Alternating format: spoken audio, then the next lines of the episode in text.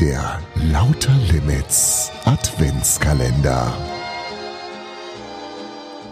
Heute am 20.12.2019. Es ist Freitag, das Wochenende steht vor der Tür. Der vierte Advent wartet quasi. Und heute ist, und es stimmt wirklich, du kannst es nachgoogeln, falls du mir nicht glaubst. Ich gehe davon aus, dass du mir glaubst, weil ich habe eine vertrauensvolle Stimme. Hallo? Ähm, heute ist Sangria-Tag. Und mal ganz ehrlich, die Temperaturen, oder? Da möchte man sich doch einen Eimer holen. Äh, ein paar Trinkhalme, solange es die noch gibt. Und äh, diese Plörre reinmachen und dann einfach austrinken auf Ex. Wer braucht denn bei diesen Temperaturen Glühwein? Ich weiß es nicht. So, ähm, Sangria-Tag. Vielleicht ein guter, guter Start ins Wochenende. Ähm, das 20. Kapitel von unserer Geschichte Lakritz in Lappland ähm, ist jetzt hier, liegt auf dem Plattenteller auf und äh, wird gleich zu Gehör gebracht. Und äh, es passieren fantastische Dinge. Bruno will weg, sein Vater kommt hin, werden die beiden sich treffen. Spannung über Spannung. Jetzt Kapitel 20. Lakritz in Lappland. Hier bei Lauter Limits. 20. Entschuldigung. Es war nicht einfach, Tapani in seiner Garage, die er als Rentierstall tarnte, aufzuspüren. Eine brauchbare Auskunft von einem Wichtel hatte er auch diesmal nicht erhalten. Sobald er den Namen Tapani erwähnte, ergriffen die meisten die Flucht. Nur zwei oder drei Wichtelinnen mit hellblau oder pink gefärbten Haaren trugen ihm mit entzücktem Augenaufschlag auf, Tapani doch unbedingt ganz lieb von ihnen zu grüßen. Wo er sich rumtrieb, wussten sie allerdings auch nicht. Aber irgendwann hatte Bruno einfach Glück und kombinierte gut. Neben einer Hintertreppe am Dorfrand lag ein Stück Lakritzschnecke im Schnee. Und siehe da, er stand tatsächlich vor Tapanis Quartier. Da er durch die Suche Zeit verloren hatte, wollte er umso dringender weg. Nur Tapani machte keine Anstalten, alles stehen und liegen zu lassen, um ihn nach Hause zu bringen. Er lag unter seinem Wagen und schraubte und hämmerte. Bruno konnte noch so flehentlich bitten. Tapani blieb, wo er war. Also griff er zum letzten, zu seinem besten Trumpf. Lakritz gegen Lieferung ihn nach Hause zu fliegen und dafür ordentlich Lakritz absahen. Wie viel? fragte Tapani sofort und tauchte endlich auf. Sein Gesicht war ölverschmiert. Äh, zwei Kilo? Zwanzig. Zehn. Top. Tapani sprang auf und klatschte seinen Fahrgast begeistert ab. Bruno hatte keine Ahnung, wie teuer Lakritz war, aber vermutlich hatte er gerade sein Taschengeld für das nächste halbe Jahr verpfändet. Egal. Hauptsache weg von hier, weg von seinem Opa, der nur die Arbeit im Kopf hatte, und vor allem weg von Belana, die sich als Freundin bei ihm eingeschlichen und dabei bloß an ihre eigenen Partys gedacht hatte. Tapani ließ Bruno einsteigen, drückte ein paar Knöpfe und hüpfte auf den Fahrersitz. Das Dach des Gebäudes faltete sich zusammen. Er zog einen Hebel, dann einen zweiten. Ein leises Brummen war im Wagen zu spüren und schon stieg das Fahrzeug kerzengerade nach oben wie ein Helikopter. Suppi, suppi, suppi, ne? Tapani strahlte vor Stolz. Sie erhoben sich langsam über den Rand des Gebäudes, als eine ohrenbetäubende Sirene losging. Die Ohren der Dorfbewohner konnten einem wirklich, wirklich leid tun. Sein Fahrer runzelte die Stirn und warf einen bedenklichen Blick nach oben. War das etwa ein Notfall? Würden sie gleich abstürzen? Tapani, was ist los? rief er über die über das Schrillen der Sirene hinweg. Ist was nicht in Ordnung? Alien-Invasion. Nein, ernsthaft. Flugobjekt noch unbekannt. Wenige Augenblicke später sahen sie es, das unbekannte Flugobjekt. Es kam mit, rasant, mit rasender Geschwindigkeit näher. Bruno kniff die Augen zusammen, um Einzelheiten zu erkennen. Das sah aus wie. Das war doch ein fliegendes Rentier mit einer roten Nase? Rudolf Rentierschnitzel. Tapani klang sichtlich genervt. Und auf Rudolfs Rücken saß Mein Papa, schrie Bruno. So laut, dass Tapani zusammenzuckte. Sie landen, Tapani, wir müssen sofort wieder runter. Tapani schien ihn nicht gehört zu haben. Das Auto stieg unerbittlich weiter nach oben. Also wurde Bruno noch lauter. Wir müssen runter, Tapani! Geht nicht, sagte der Wichtel in aller Gemütsruhe. Das muss gehen. Ohrenattentäter.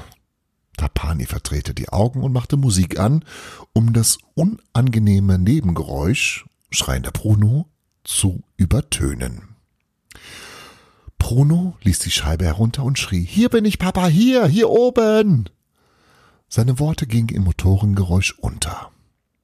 Bruno wusste, dass man Autofahrer nie, nie, niemals beim Fahren stören darf.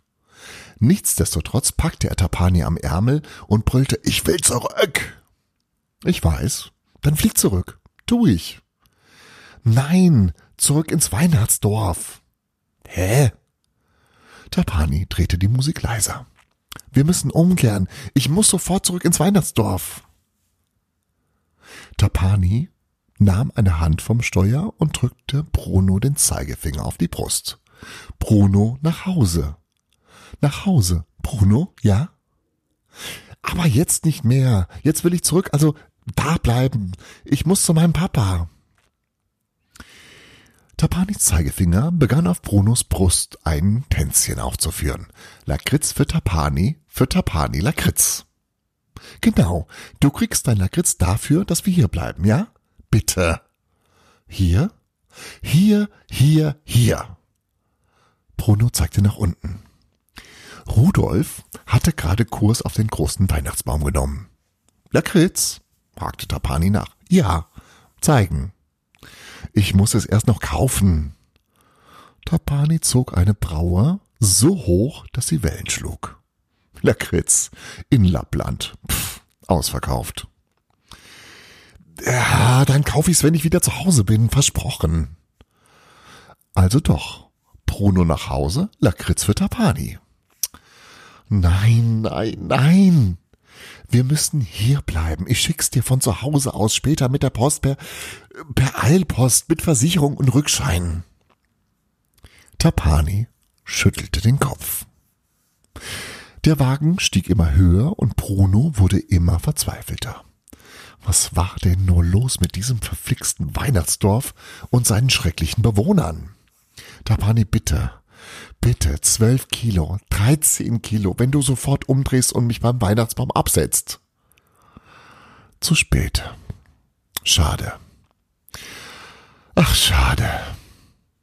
Aus und vorbei. Es war zum Haare raufen, zum Mäusemelken, zum Verrücktwerden. Da war sein Vater in Sichtweite, wenn auch nur noch fingernagelgroß. Rudolfs Nase verblasste zusehends und Bruno hatte keinerlei Möglichkeit zu ihm zu gelangen.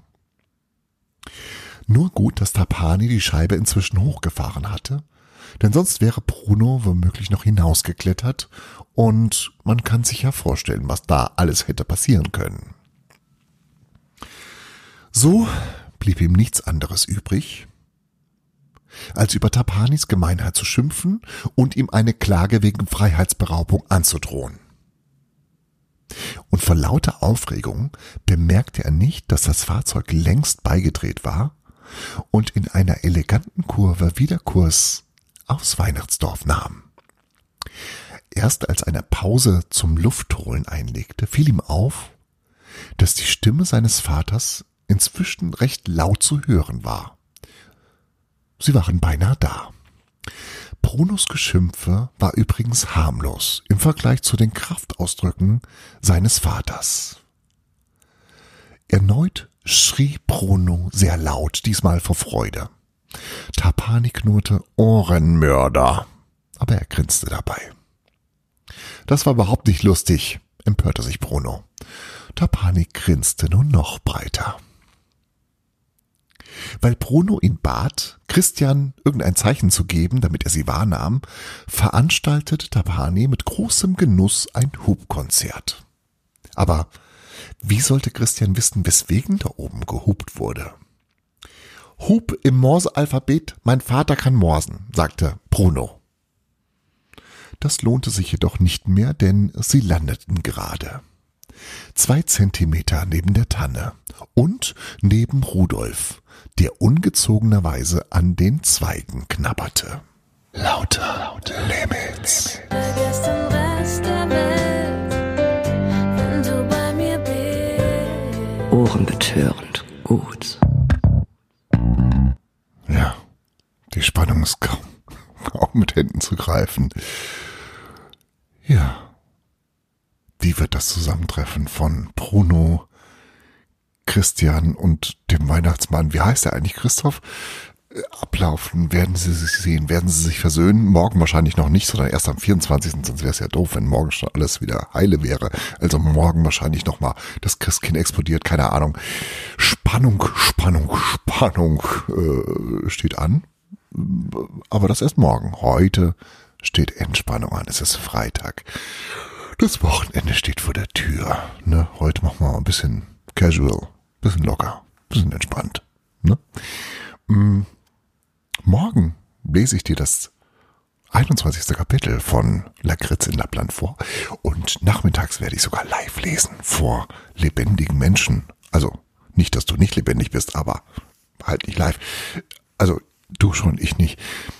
Äh, morgen lese ich Kindern vor. Ich bin schon wahnsinnig aufgeregt ähm, und werde dann am Sonntag berichten, wie das gewesen ist, das erste Mal live vor Publikum vorzulesen. Das kenne ich aus meiner Schule und da wurde ich immer ausgelacht. Ein Trauma. Das ist schlimm. Naja, also, das ist mein Problem und deine Probleme.